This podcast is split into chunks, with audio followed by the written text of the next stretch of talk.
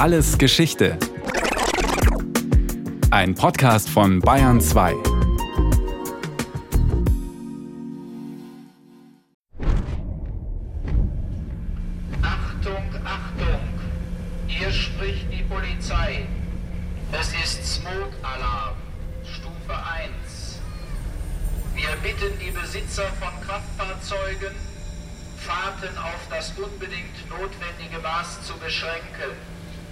Smog-Alarm im Ruhrgebiet.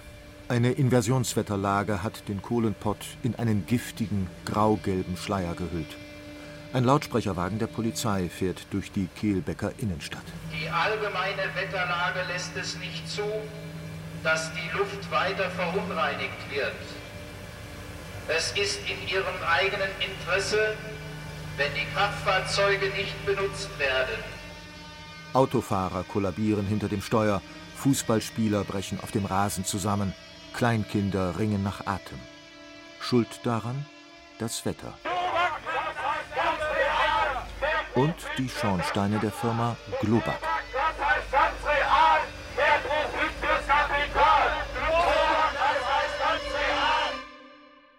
Die Firma Globak und die Stadt Kehlbeck sind nicht ganz real. Sie stammen aus dem Film Smog von dem Autor Wolfgang Menge und dem Regisseur Wolfgang Petersen.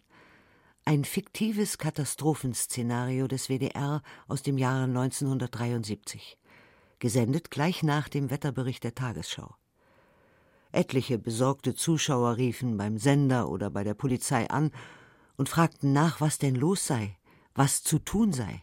Diese Reaktionen zeigen, die Umwelt und ihre Gefährdung war längst im Bewusstsein der Bevölkerung angekommen. Man konnte sich ein solches Szenario durchaus in der Realität vorstellen.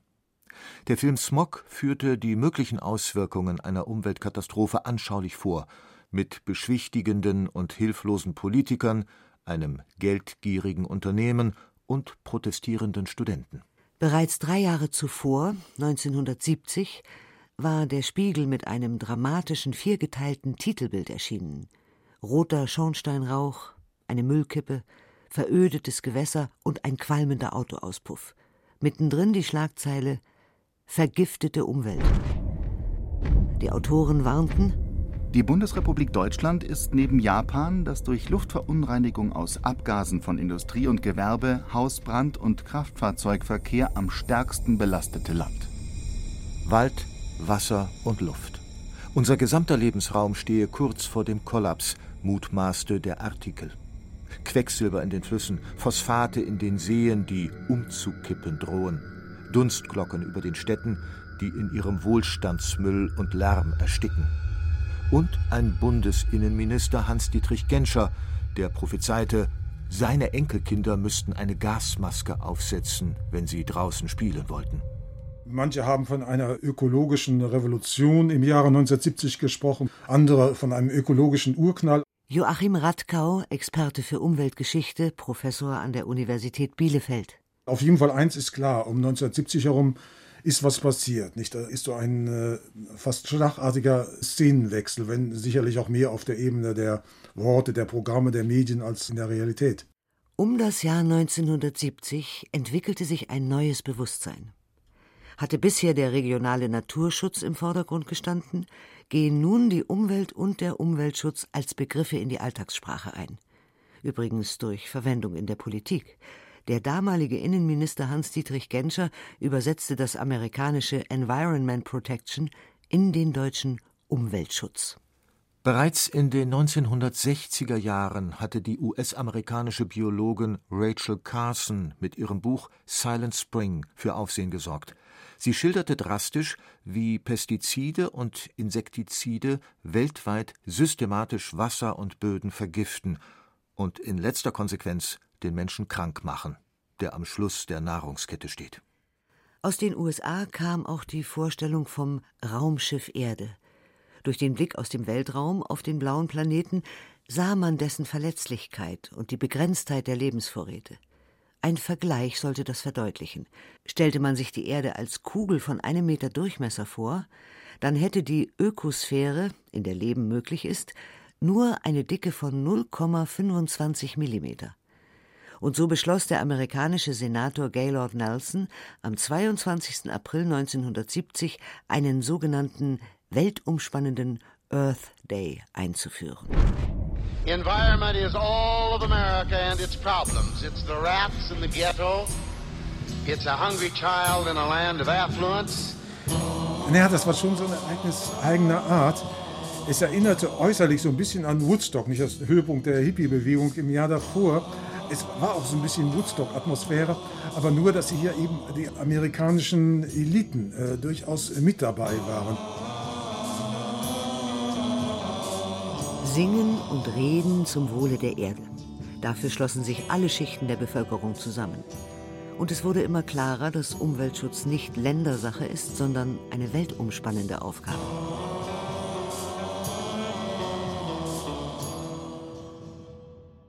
(1972) erschien der Bericht des Club of Rome Die Grenzen des Wachstums. Mit komplizierten Pfeildiagrammen und mäandernden Modellzeichnungen, aber einer klaren Aussage führten die Autoren dem Leser vor Augen, bei der jetzigen exponentiellen Zuwachsrate der Bevölkerung, der Industrialisierung und der Umweltverschmutzung wären die Grenzen des Wachstums in 100 Jahren erreicht. So hatten es Wissenschaftler in Computersimulationen berechnet. Das war zwar auch 1972 nichts wirklich Neues unter der Sonne, genauso wenig wie die Spiegel-Cassandra-Rufe zwei Jahre zuvor, doch nun wusste wirklich jeder, es muss etwas getan werden. Merkwürdig, es gab Mahnungen und Warnungen aus allen Richtungen, dass die Natur und der Mensch nicht im Einklang leben, aber es gab nicht das große, auslösende Schlüsselereignis. Keine Naturkatastrophe, kein größeres technisches Unglück. Und trotzdem, die Umweltbewegung war entstanden. Man mag bei Bewegung zunächst an aufgebrachte Demonstranten denken, die Spruchbänder vor sich hertragen, doch die Umweltbewegung zeigte sich erstmal ganz anders.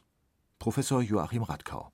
Es zeigt eben doch, dass die Umweltbewegung nicht aus einer Panik, einer Hysterie heraus entstanden ist, im Anblick einer Katastrophe, sondern dass am Anfang doch sehr viel mehr intellektuelle Konstruktionen äh, gestanden haben, so eine Kombination einer Vielfalt von Indizien, dass sich die Übernutzung der natürlichen Ressourcen der Menschheit an eine kritische Grenze bewegt. Zum traditionellen Naturschutz gesellte sich die neuartige Umweltbewegung, trat sogar oftmals in Konkurrenz. Während sich der Naturschützer um ein regionales Phänomen kümmerte, etwa die Bedrohung einer Vogelart oder die Verschandelung der Landschaft durch einen Staudamm, agierten die Umweltschützer nach dem Motto Think Big. So wenig wie Vogelliebhaber und Katzenfreunde unter einen Hut zu bringen sind, so wenig kam zunächst der Naturschutz mit dem Umweltschutz klar. Viele Naturschützer fühlten sich von den elitären, meist akademischen Umweltschützern überrannt, von ihren Theorien, ihrem Politikstil. Die Umweltbewegung hat von Anfang an eben auch sinnlich nicht so direkt wahrnehmbare Schäden im Auge gehabt. Sie ist eben doch was Neuartiges in der Weltgeschichte. Der neu entstandenen Umweltbewegung fehlte noch ein Ziel, ein Angriffspunkt. Protestieren gegen den Autoverkehr, gegen Industrieabgase, oder gegen die Politik, die nichts gegen Autoverkehr und Industrieabgase unternimmt. Die Politik handelte allerdings, jedenfalls in manchen Bereichen. Sie erließ ein Emissionsschutzgesetz und regelte den Bleigehalt im Benzin. Im elsässischen Fessenheim begannen 1971 die ersten größeren Demonstrationen gegen ein Kernkraftwerk. Und diese Proteste schwappten auf die gegenüberliegende Rheinseite über nach Deutschland. Im badischen Ort Wiel, wo die Landesregierung 1973 ein Kernkraftwerk errichten wollte, trafen traditionelle lokale Naturschützer auf die Umweltbewegung. Hier zeigte sich wieder der Zwiespalt von Umwelt und Naturschutz.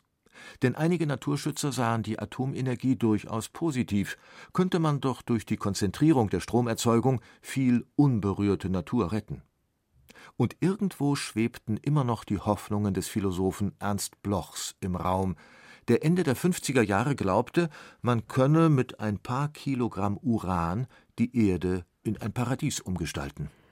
Doch die Wieler wollten nicht das Paradies auf Erden errichten, sondern nur ihren eigenen Landstrich erhalten. Sie wehrten sich gegen das Kernkraftwerk. Zunächst demonstrierten die örtlichen Fischer mit 40 Booten auf einem Rheinarm. Schnell gesellten sich Wissenschaftler aus Bürgerinitiativen und Umweltverbänden dazu. Sie sammelten Unterschriften, verbündeten sich mit dem elsässischen Widerstand von der gegenüberliegenden Rheinseite, diskutierten mit den verantwortlichen Politikern. Sie hielten Informationsveranstaltungen ab, warnten vor den atomaren Risiken, vor einer Aufheizung des Rheins, aber auch vor den Gefahren der Atomkraft für die hiesige Fischerei. Joachim Radkau bei Wiel entstand erstmals dieses Bündnis von lokalen Ortsansässigen und Intellektuellen. Dieses Bündnis, was entscheidend und konstitutiv wurde für die bundesdeutsche Protestbewegung, das kam erst bei Wiel zustande. Höhepunkt 1975. Ohne das Kernkraftwerk Wiel werden zum Ende des Jahrzehnts in Baden-Württemberg die ersten Lichter ausgehen so der damalige Ministerpräsident von Baden-Württemberg Hans Filbinger in einer viel zitierten Regierungserklärung am 27. Februar 1975. Einige Tage zuvor hatten die Wieler und die auswärtigen Atomkraftgegner zum letzten Mittel gegriffen. Sie besetzten den Bauplatz für das Kernkraftwerk. Achtung, Achtung! Hier spricht die Polizei. Hab schon eins. Es ist jetzt 12 Uhr und 42 Minuten. Darf ich Ihnen so eins Sie halten sich unbefugt auf diesem Gelände auf und verstoßen damit gegen ortspolizeiliche Anordnungen der Gemeinde Ein Lautsprecherwagen der Polizei auf der einen Seite, aufgewühlte, aber friedliche Besetzer auf der anderen Seite. Falls Sie dieser letzten Aufforderung nicht nachkommen, beginnen wir mit der Räumung. Die Polizei beginnt mit der Räumung. Ministerpräsident Filbinger hatte zu einer Räumung mit allen Mitteln aufgerufen. Mit Wasserwerfern vertreibt die Polizei die Demonstranten. Es ist ja eine Schande. Wenn ihr ein Herz im Leib hättet, würdet ihr sowas nicht tun. Wir sind friedliche Bürger und Verteidiger und wir sind Bewohner von deinem Gebiet und wir kämpfen darum, was wir leben können. Bereits drei Tage später, nach einer Kundgebung, gelingt es den Demonstranten erneut, den Bauplatz zu besetzen. Und diesmal bleiben sie für neun Monate. Hans Filbinger verzichtet auf Druck der Öffentlichkeit auf eine weitere Räumung und lässt mit den Atomkraftgegnern verhandeln. Das hier ist eine Bewegung von lebendigen Menschen, die wissen, warum sie zusammengehören. Diese Bewegung kann auch derjenige nicht spalten, der Atomkerne spalten kann. Und der Ministerpräsident mit Waffen, Kreuz und alledem und meint, er hätte uns gezähmt mit Stacheldraht und alledem. Trotz alledem und alledem, trotz Zuckerbrot und alledem, den Wielern war es gelungen, eine breite Öffentlichkeit zu mobilisieren, mit Plakaten, einer Besetzerzeitung und Liedern. Der Protest war unten angekommen und auch die Umweltbewegung profitierte. Sie hatte für die nächsten Jahre das Instrumentarium für Proteste gefunden: Kampagnen, Medien und Fokussierung.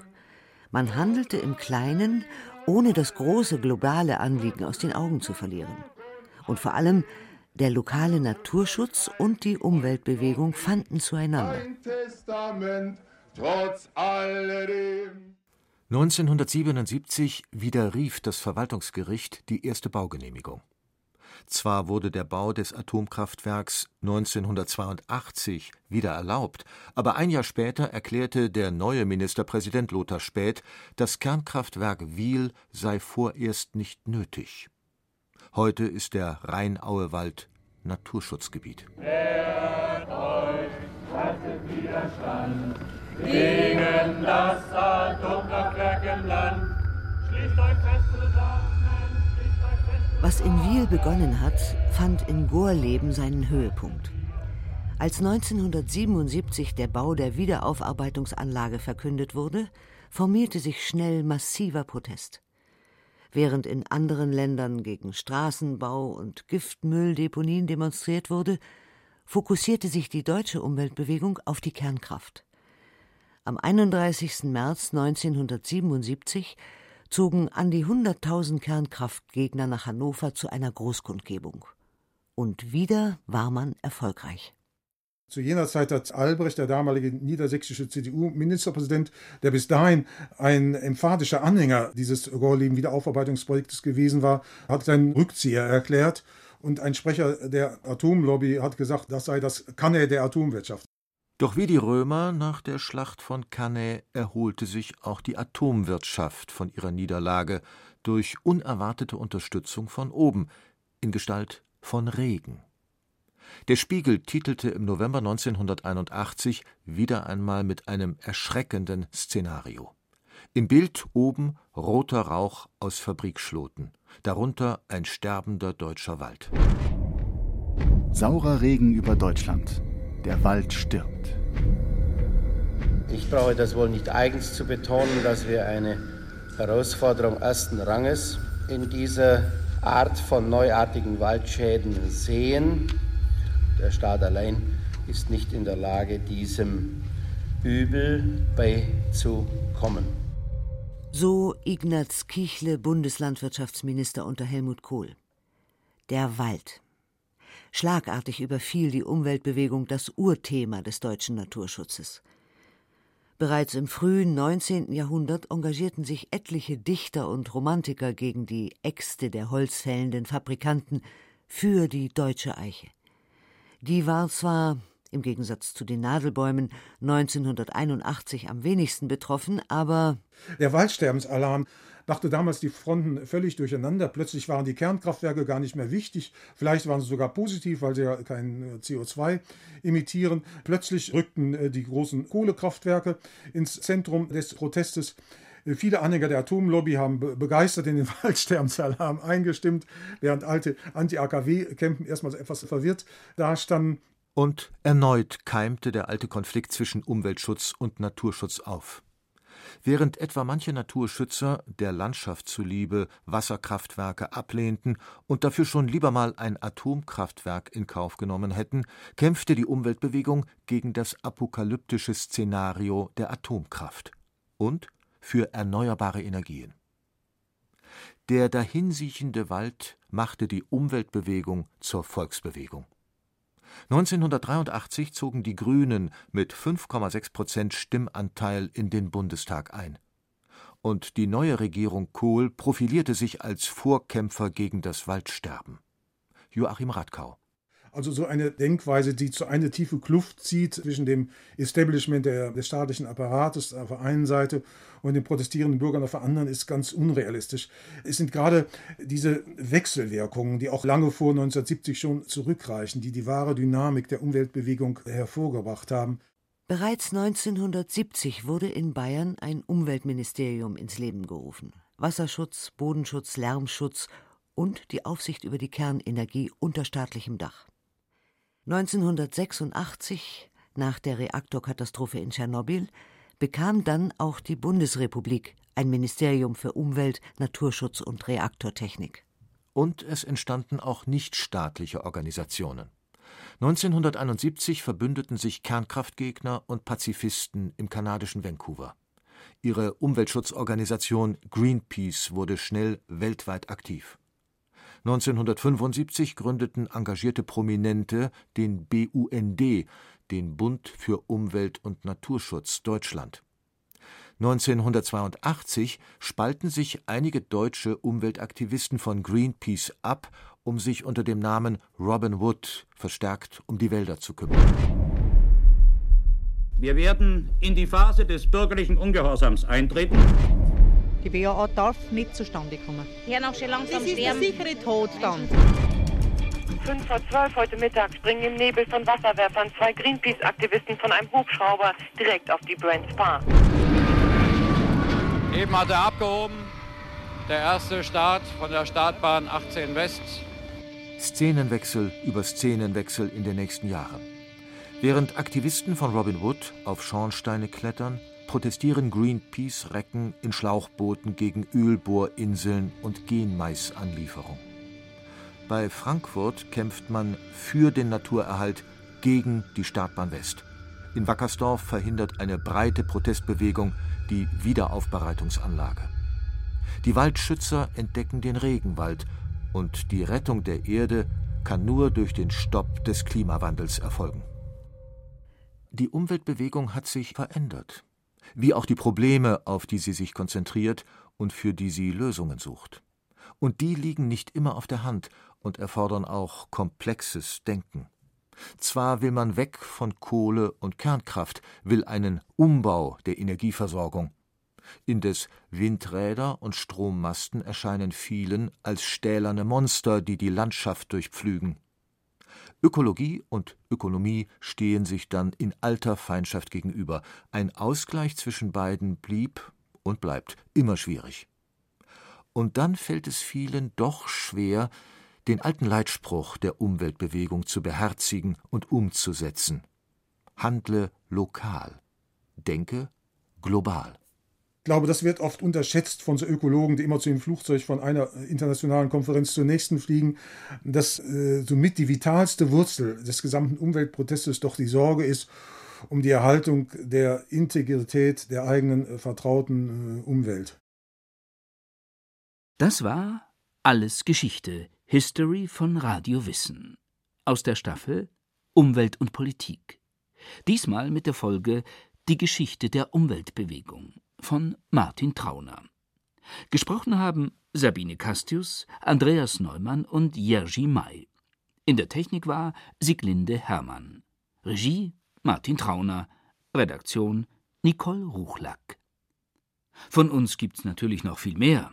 Wenn Sie nichts mehr verpassen wollen, abonnieren Sie den Podcast Alles Geschichte History von Radio Wissen unter bayern2.de slash allesgeschichte und überall, wo es Podcasts gibt.